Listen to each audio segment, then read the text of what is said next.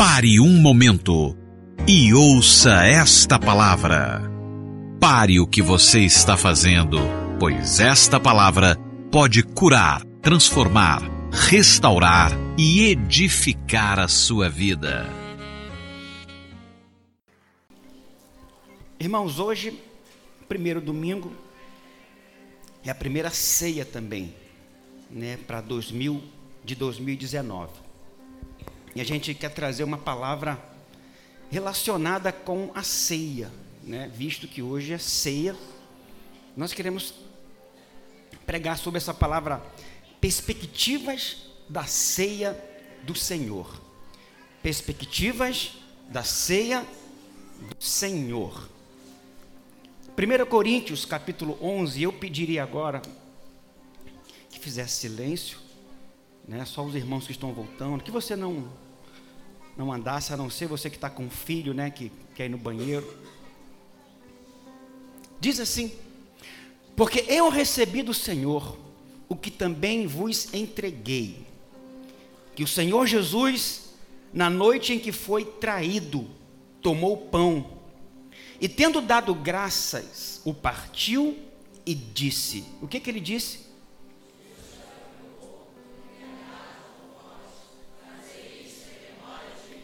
Por semelhante modo, depois de haver ceado, tomou o cálice, tomou também o cálice, dizendo: Este cálice é a nova aliança no meu sangue.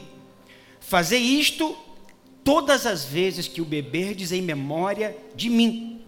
Porque todas as vezes que comerdes este pão e beberdes este cálice, anunciais a morte do Senhor até que ele venha. Por isso, aquele que comer o pão ou beber o cálice do Senhor indignamente será réu do corpo e do sangue do Senhor. Examine-se, pois, o homem a si mesmo, e assim coma do pão e beba do cálice. Pois quem come e bebe sem discernir o corpo, come e bebe, come e bebe juízo para si. Eis a razão, porque há entre vós muitos fracos e doentes, e não poucos que dormem. Pai, em nome de Jesus, fala conosco, que hoje seja um culto profético, um culto de libertação, de quebras de algemas que hoje seja um culto de conversão, seja um culto, Pai, de nos voltarmos para a cruz. Ó Deus, dá-nos espírito de revelação e de sabedoria no pleno conhecimento da tua palavra.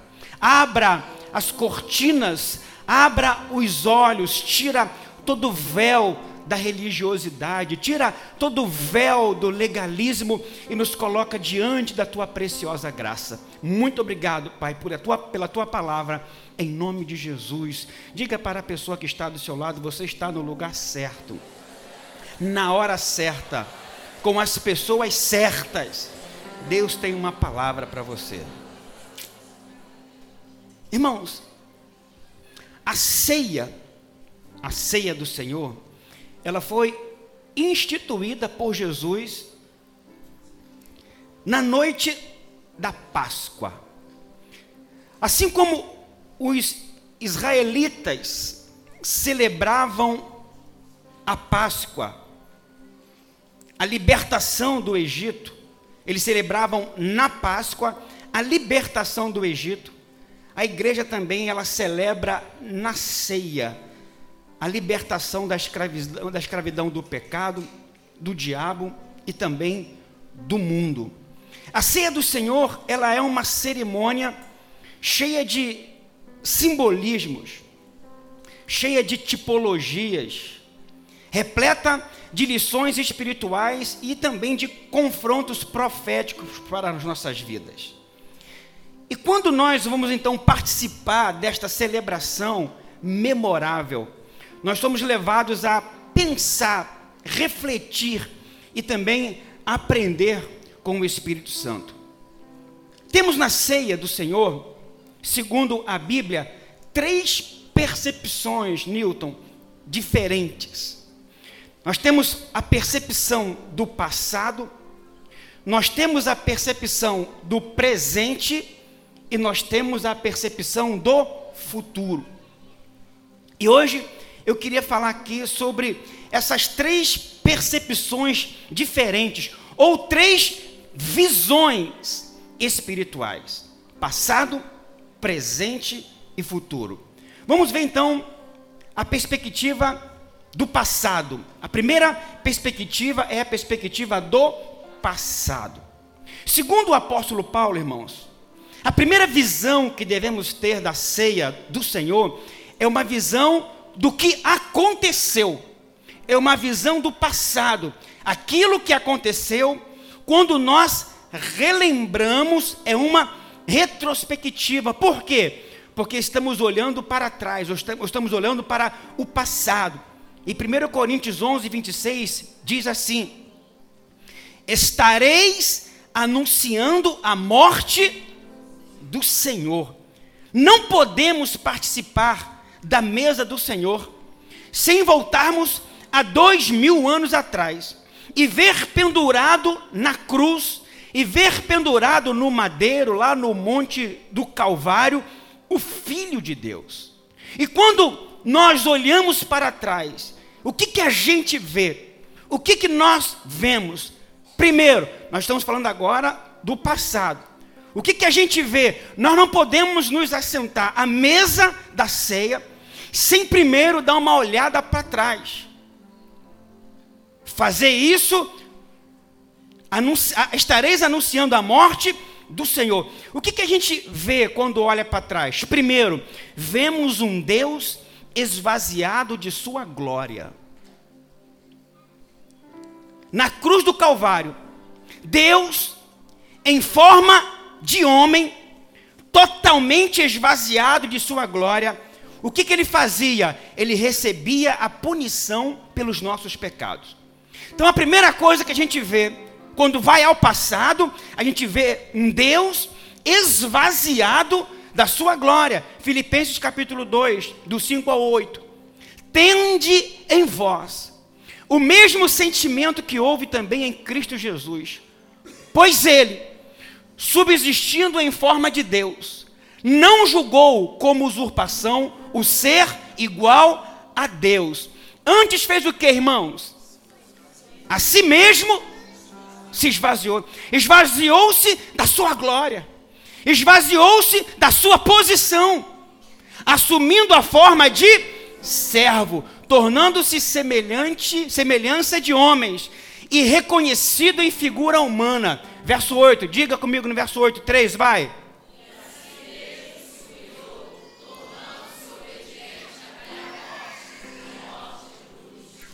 Como pode então um Deus tão grandioso, tão glorioso, abrir mão de sua glória, se humilhar, se esvaziar por causa de nós.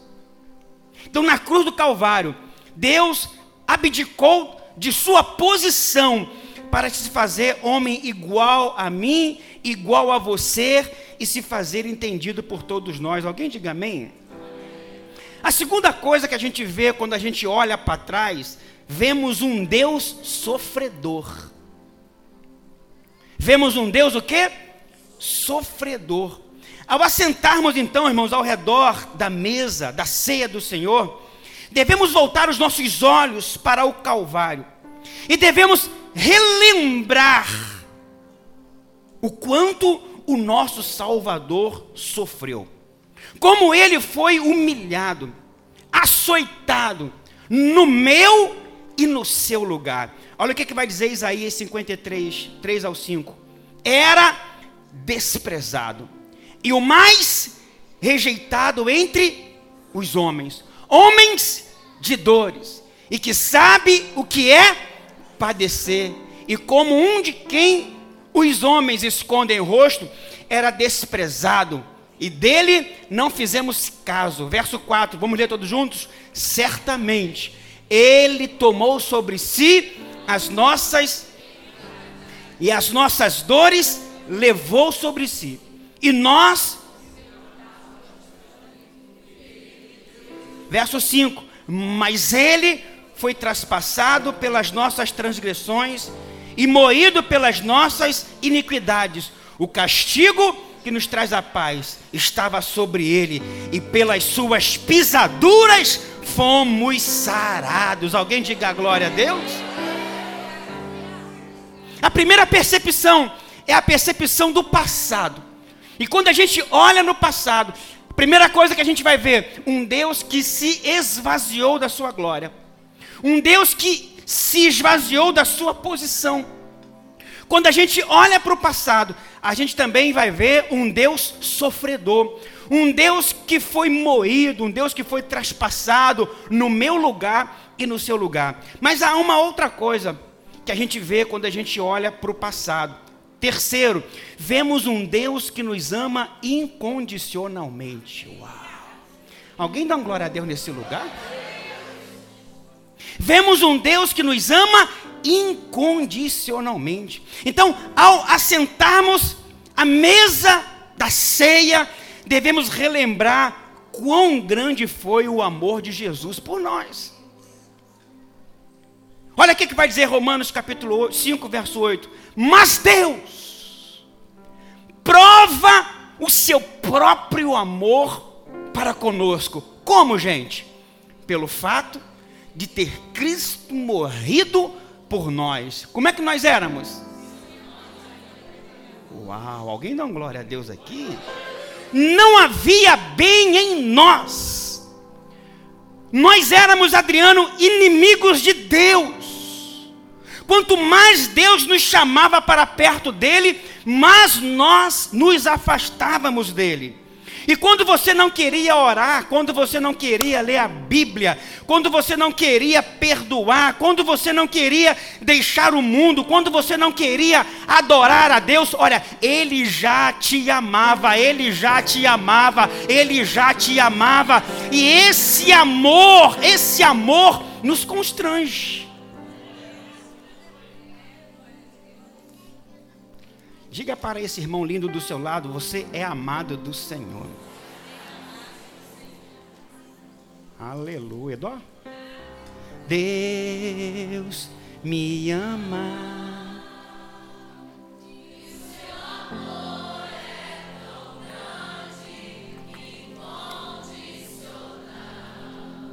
Deus me ama.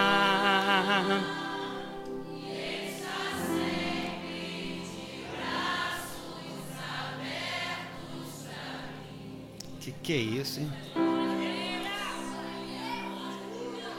Você não queria nada com Deus.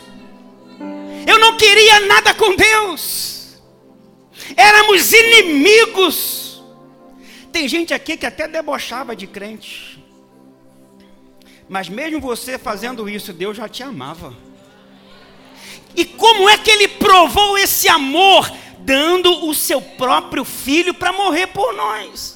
Mesmo quando nós éramos inimigos, o amor dele nos atraiu e nós fomos amarrados com cordas de amor. E ele deu um nó e falou: Você não sai, eu não te deixo, eu te amo, não importa o que você é, eu te amo porque o meu amor é incondicional.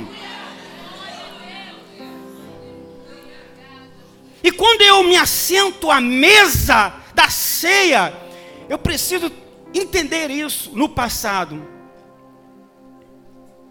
Um Deus que se esvaziou da sua glória. Um Deus que sofreu no meu lugar.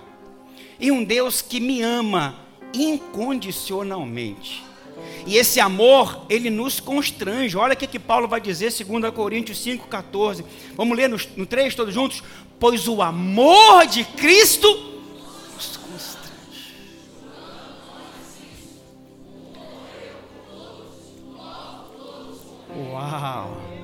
Esse amor nos constrange. Veja bem, tem filho levado de mar, não tem? Mas o pai não deixa de amar. Constrange ou não constrange a gente? Diga para pelo menos 50 irmãos, irmão, você é filho amado do Senhor. O que, que é isso, hein? Presta atenção o amor dele não altera. Mas se, na, se nós, quando éramos inimigos, Ele já nos amava, imagina quando a gente se tornou filho. Como é que Ele vai largar agora?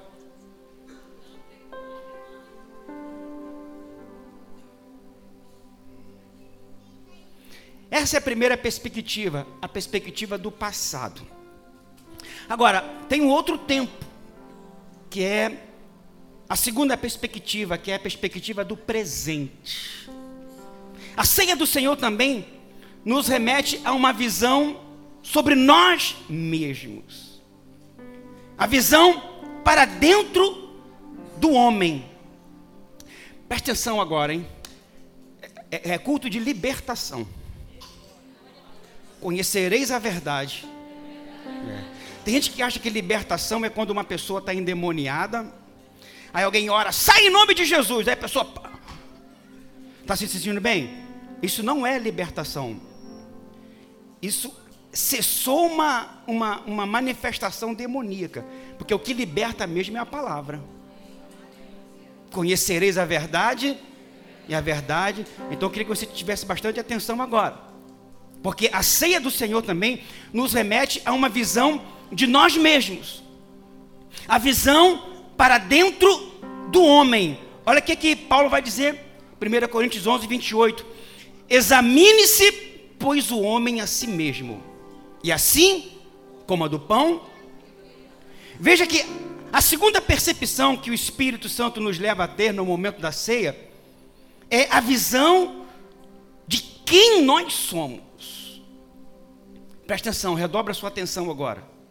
Nós precisamos olhar para nós e ver quem somos em Cristo. Quem somos em Cristo. Pastor, e quem nós somos? Bom, vou, vou falar primeiro o que você não é, antes de falar o que você é. O que, que você não é? Você não é o que o mundo diz que você é. Você não é o que o diabo diz que você é. Você não é o que as pessoas dizem que você é. O que, que eu sou, pastor? Você é o que a Bíblia diz que você é em Cristo. E o que, que eu sou, pastor? Eu sou o que a Bíblia diz que eu sou. Eu posso o que a Bíblia diz que eu posso. E eu tenho o que a Bíblia diz que eu tenho. Pastor, e o que que eu posso? O que que eu sou? A Bíblia diz: eu sou mais do que vencedor. O que que eu sou? A Bíblia diz: eu sou justificado pela fé. O que que eu sou? Eu sou filho de Deus. Eu sou amado. Eu sou a menina dos olhos de Deus. O que que eu sou, pastor? Eu sou uma nova criatura. Aqueles que estão em Cristo são uma nova, é uma nova criatura. Se você crê que você é, eu estou falando do tempo presente. Você é, diga glória a Deus, reaja, se manifeste nessa noite. Aleluia. É importante nós sabermos o que nós somos. É importante também você saber o que, que você pode, porque eu sou o que a Bíblia diz que eu sou, mas eu posso também o que a Bíblia diz que eu posso. E o que, que eu posso, pastor? Eu posso tudo naquele que me fortalece. Eu posso vencer o mundo, eu posso vencer o pecado, eu posso vencer o diabo, eu posso. Terceiro, eu sou, eu tenho o que a Bíblia diz que eu tenho. E o que, que a Bíblia diz que eu tenho? Eu tenho uma herança. Aqui está o testamento. Aqui está a herança. Eu tenho salvação. Eu tenho vida eterna. Então preste atenção: quando você se aproxima da mesa do Senhor, da ceia, para participar da ceia, você precisa olhar para dentro de si e se ver como Deus te vê. se vê como o Senhor te vê, não com os seus olhos naturais, não baseado nas suas limitações pessoais. Você tem que olhar para dentro de si e dizer: Eu sou justiça de Deus em Cristo Jesus. Eu sou justo. Hoje, você precisa permitir que Deus remova dos teus olhos a visão natural da ceia e lhe dê uma visão espiritual, uma visão bíblica, uma visão verdadeira e passar a enxergar a ceia como Deus enxerga. Pastor, e como é que Deus enxerga a ceia? Primeiro, como um banquete para, que, para quem tem vida em Cristo. Os mortos não se alimentam. Aqueles que ainda não receberam a vida eterna em Cristo não devem participar desse banquete. Somente aqueles que foram libertos pelo sangue do Cordeiro devem se alimentar do Cordeiro. Como é que Deus vê a ceia como um banquete para quem tem fome espiritual? Só os famintos espirituais devem se alimentar de Cristo. Tem alguém com fome de Deus aqui nessa noite? Tem alguém aqui com fome do pão da vida? Tem alguém aqui com sede da água que desce, que jorra do trono de Deus? Então Deus vai saciar sua fome, Deus vai matar sua sede. Vinde a mim, todos vós que têm sedes, bebei. Tem água da vida aqui nessa noite. Alguém diga glória a Deus. Como é que Deus vê a ceia? Como um banquete que exige discernimento, pois quem come e bebe sem discernir o corpo come e bebe juízo para si. Como é que Deus vê a ceia, quarto, como um banquete que exige preparo? Diga comigo, como um banquete que exige preparo. Apóstolo Paulo vai dizer, preste atenção. Por isso, aquele que comer o pão ou beber o cálice do Senhor indignamente, será réu do corpo e do sangue do Senhor. Agora a pergunta é, quem é digno? Quem é digno? Eu vou responder. Dignos são somente aqueles que se consideram indignos e põe a sua confiança no Senhor. Quando você se acha digno, você é indigno de tomar. Agora, quando você se considera indigno, aí você se torna digno de tomar. Pastor, mas aqui diz que quem comer do pão, do cálice, indignamente, presta atenção, indignamente não é a pessoa. Porque, o que, que Paulo está escrevendo? Porque na época lá de Coríntios, quando eles iam participar da ceia, a ceia era vinho. E ao acabar o culto de ceia, os irmãos estavam bêbados. Imagina, primeiro culto de 2019, o pessoal da Bete já vê todo mundo bêbado para casa. Jesus. E Paulo fala: olha, tem que comer do pão, tem que beber do cálice, mas não podem fazer indignamente, porque essa forma, o que é indignamente? Advérbio de modo. Como estão fazendo? Mas não é a pessoa, porque quem é digno. Calvino dizia que dignos são aqueles que têm consciência da sua indignidade. São aqueles que reconhecem sua dignidade e confiam no Senhor. Ninguém é digno. Diga para a pessoa que está ao seu irmão, você não é digno. Só se reconhecer a indignidade, aí se torna digno. Alguém está aqui nesse lugar, irmãos? Como é que Deus vê a ceia? Como um banquete que deve nos afastar do pecado, em vez do pecado nos afastar da ceia. Paulo diz: olha, examine-se, pois, o homem a si mesmo, e assim coma do pão e beba do cálice. Presta atenção, libertação. A ênfase do apóstolo Paulo aqui é o seguinte: examinar e comer, não examinar e fugir. Quantas pessoas no culto da ceia, que na hora da ceia ele começou a se examinar e viu que não estava bem na fita, levantou e fugiu. Mas Paulo não fala isso. Examine-se, pois o homem a si mesmo, e depois faça o que? Vai embora?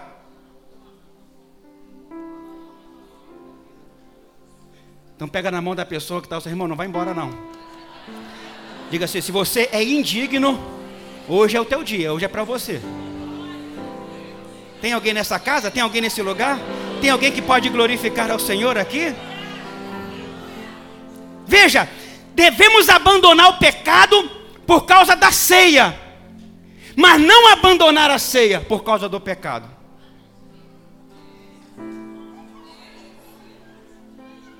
Alguém dá uma glória a Deus nesse lugar? Meu? Pelo menos para animar o pregador. Examine-se, pois, o homem a si mesmo. Por isso, todo aquele que se examina à luz da obra de Cristo, à luz da obra da cruz, à luz da obra consumada, chegará à mesma conclusão que o apóstolo Paulo chegou lá em Romanos capítulo 8, verso 1. O que que diz?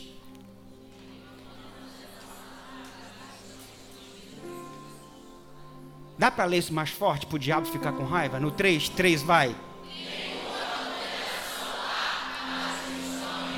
Mais forte, mais forte. Nenhuma condenação há para que estão em Cristo. Quem está em Cristo Jesus aqui?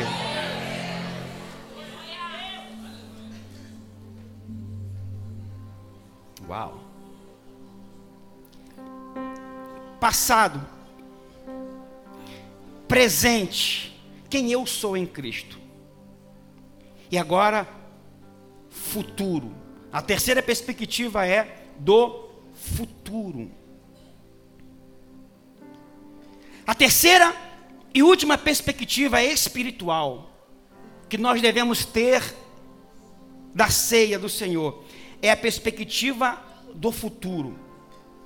Devemos tomar a ceia olhando o que o Senhor fez, o que nós somos, mas devemos também participar da ceia olhando para frente.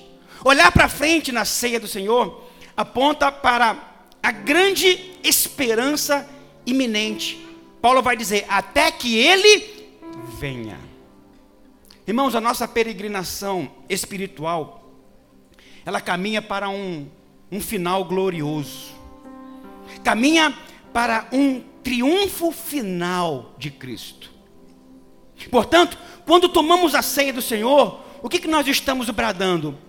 Ele voltará. Um dia ele vai voltar. Um dia ele vai voltar. Ele voltará. Ele voltará. Estamos fazendo até que ele venha. Sua vinda é certa. Sua vinda será breve sua vinda será poderosa, gloriosa, vitoriosa. Ele virá para nos dar um corpo de glória e para estarmos eternamente reinando com Ele. Alguém diga glória a Deus.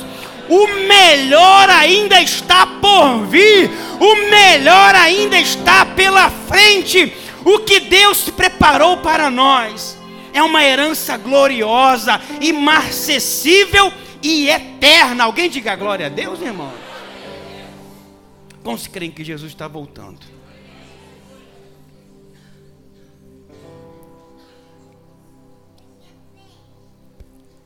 Está mais perto do que a gente imagina.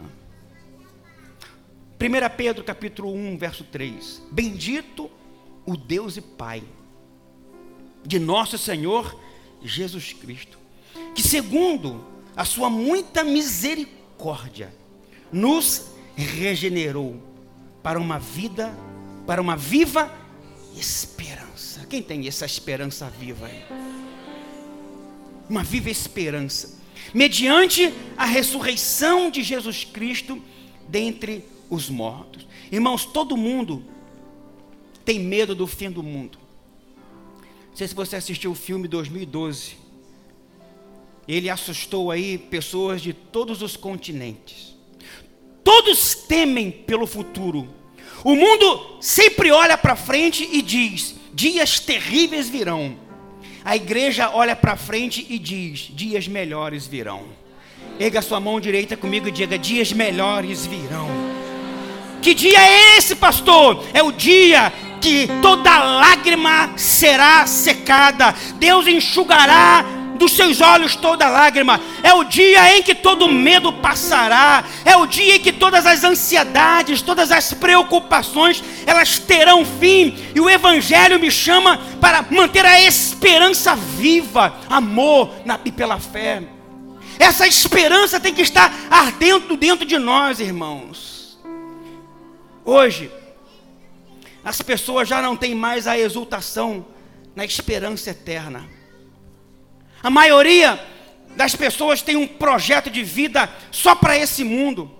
Sonhos pequenos, sonhos triviais, não que seja errado sonhar, mas são sonhos passageiros, são sonhos efêmeros. Eu vou trabalhar para comprar minha casa, para comprar meu carro, para fazer uma poupança, para viajar no final do ano. E o outro ano entra, eu vou trabalhar mais para ganhar mais dinheiro, para comprar mais uma casa, para comprar mais um carro. E o ano acaba, eu vou fazer, vou fazer, vou fazer. É só isso. É nisso que a vida se resume. 1 Coríntios 15, 19 se a nossa esperança em Cristo se limita apenas a esta vida,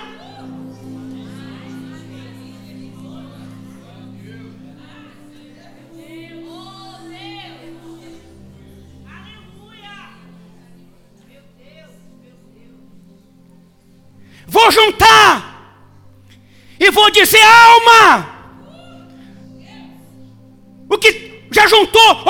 se farta, se deleita. Aí alguém diz: Ei, louco! Se hoje te pedirem a tua alma,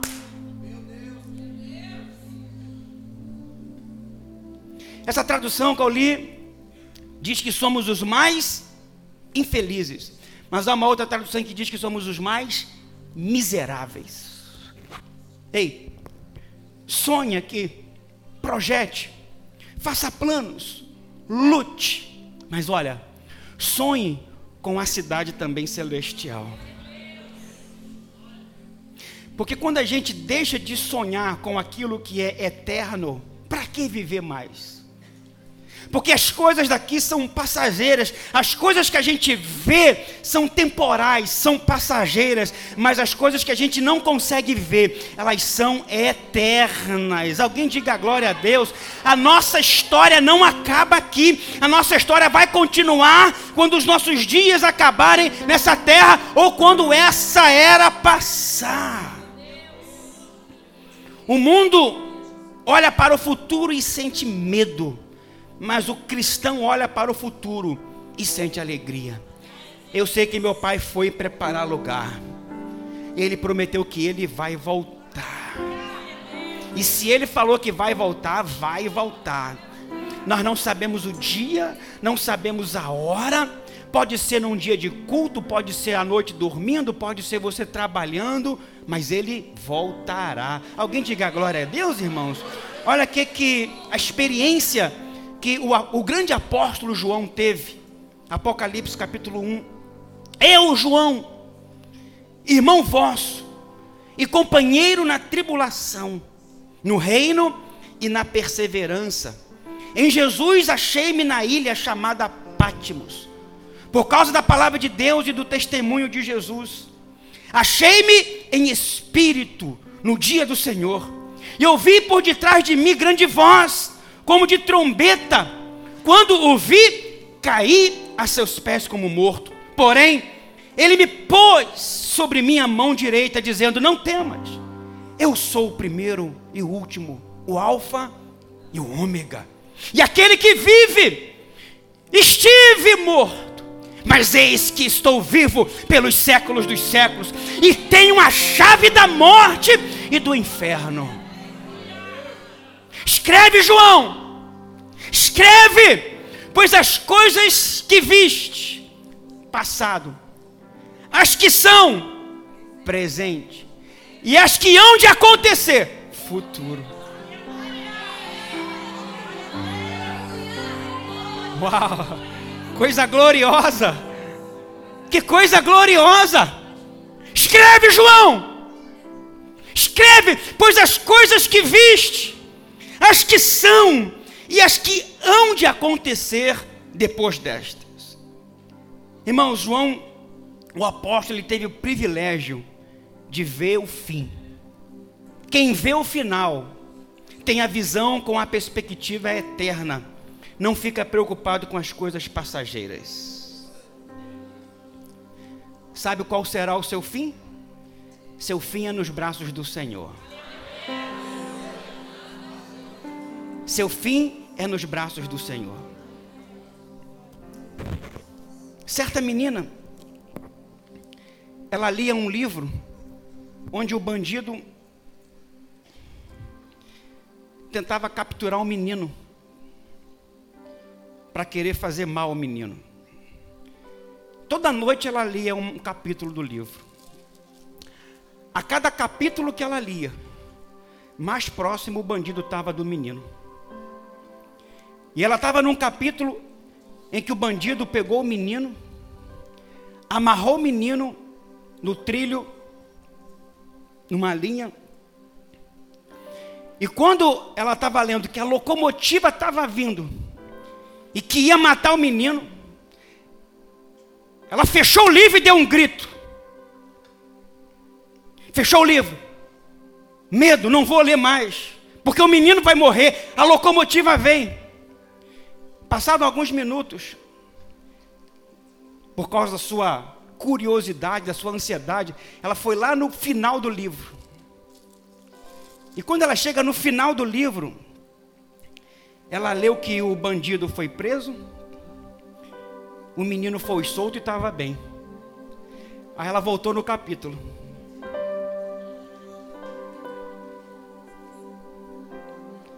Ele não vai morrer.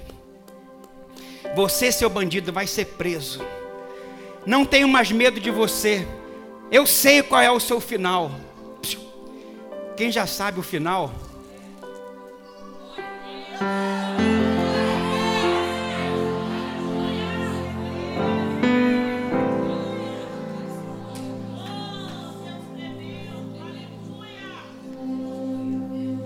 Quando o diabo vier contra você, diga para ele: Satanás, eu já sei qual é o teu final.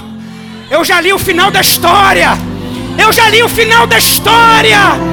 Eu já li o teu final, Satanás, e o teu final vai ser num lago de fogo e enxofre.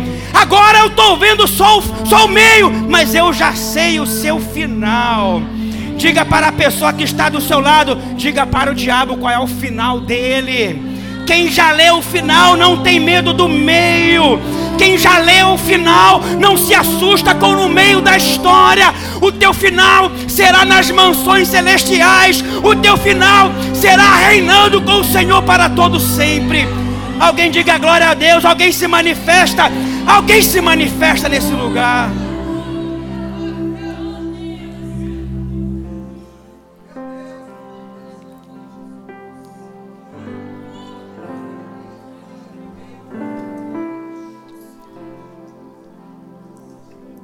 Diga para o diabo: diabo, quem ri por último ri melhor. Eu já sei qual é o seu futuro. Quando o seu fim chegar, Satanás, será apenas o início do meu deleite. Sabemos que a nossa leve e momentânea tribulação produz um peso de glória. Diga para a pessoa que está do seu lado: vai ter glória de Deus na sua vida. Pega na mão dessa pessoa e diga: aguenta firme. A locomotiva não vai te atropelar. O livramento vai chegar, o escape vai chegar. Filho de Deus tem escape, filho de Deus tem provisão. O livramento vai chegar. Você já pode dizer: Eu sei qual é o fim. O meu fim será reinando com Ele para todo sempre. Essa leve, essa momentânea tribulação vai produzir um peso de glória muito excelente.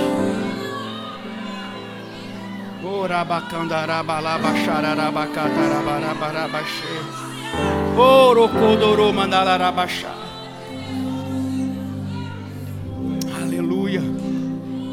Suba de posição, querido. Olhe para o amanhã. Veja lá na frente. O dia em que todo sofrimento chegará ao fim e nós viveremos para sempre na eternidade com o Senhor. Nós temos que ter essa visão quando ceiarmos, irmãos. Isso aqui não é um ritual religioso. Isso não é um ritual legalismo. Isso é algo espiritual. Quando participamos do pão, quando participamos do cálice, há algo espiritual, há algo misterioso nisso. Põe valor nisso. Põe valor. Hoje é dia de culto, e é culto de ceia. Eu aprendi que eu tenho que olhar para o passado, para o presente e para o futuro.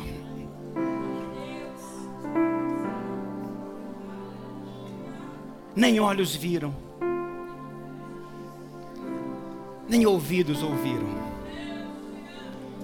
o que Deus tem preparado para os que o amam.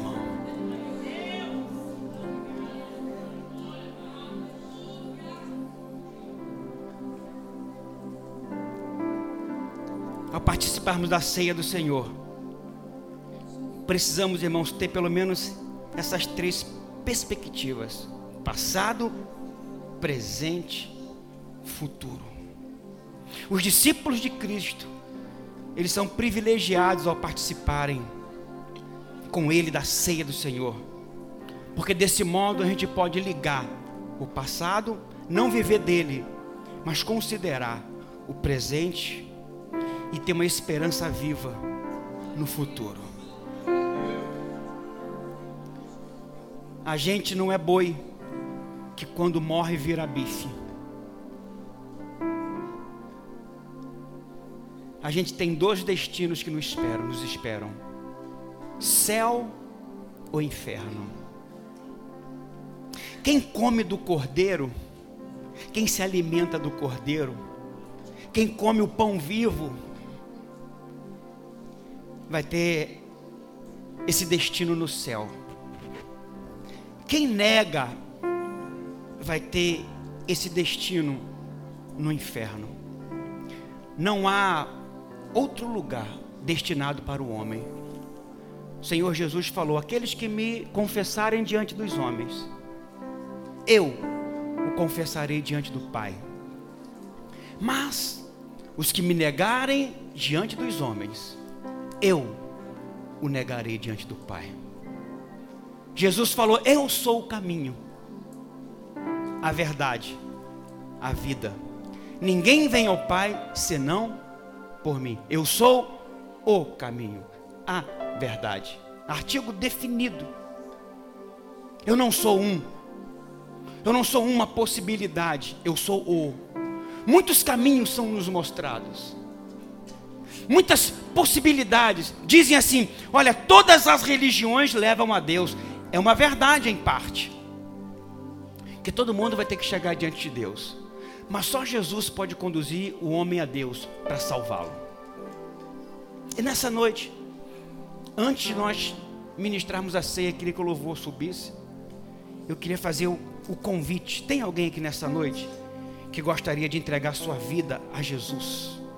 Reconhecendo como o único e suficiente Salvador da sua vida. Amém. Nós temos lá um campeão. Amém. Vem cá, querido. Leandro. Vem cá, Leandro. Uau! Maravilha! Aleluia! Vem cá, querido. Nós temos a segunda pessoa. Nós temos a segunda pessoa. Deus abençoe.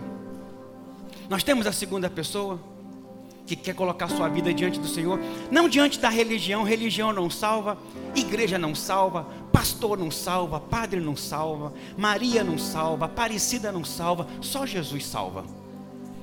Nós temos a segunda pessoa.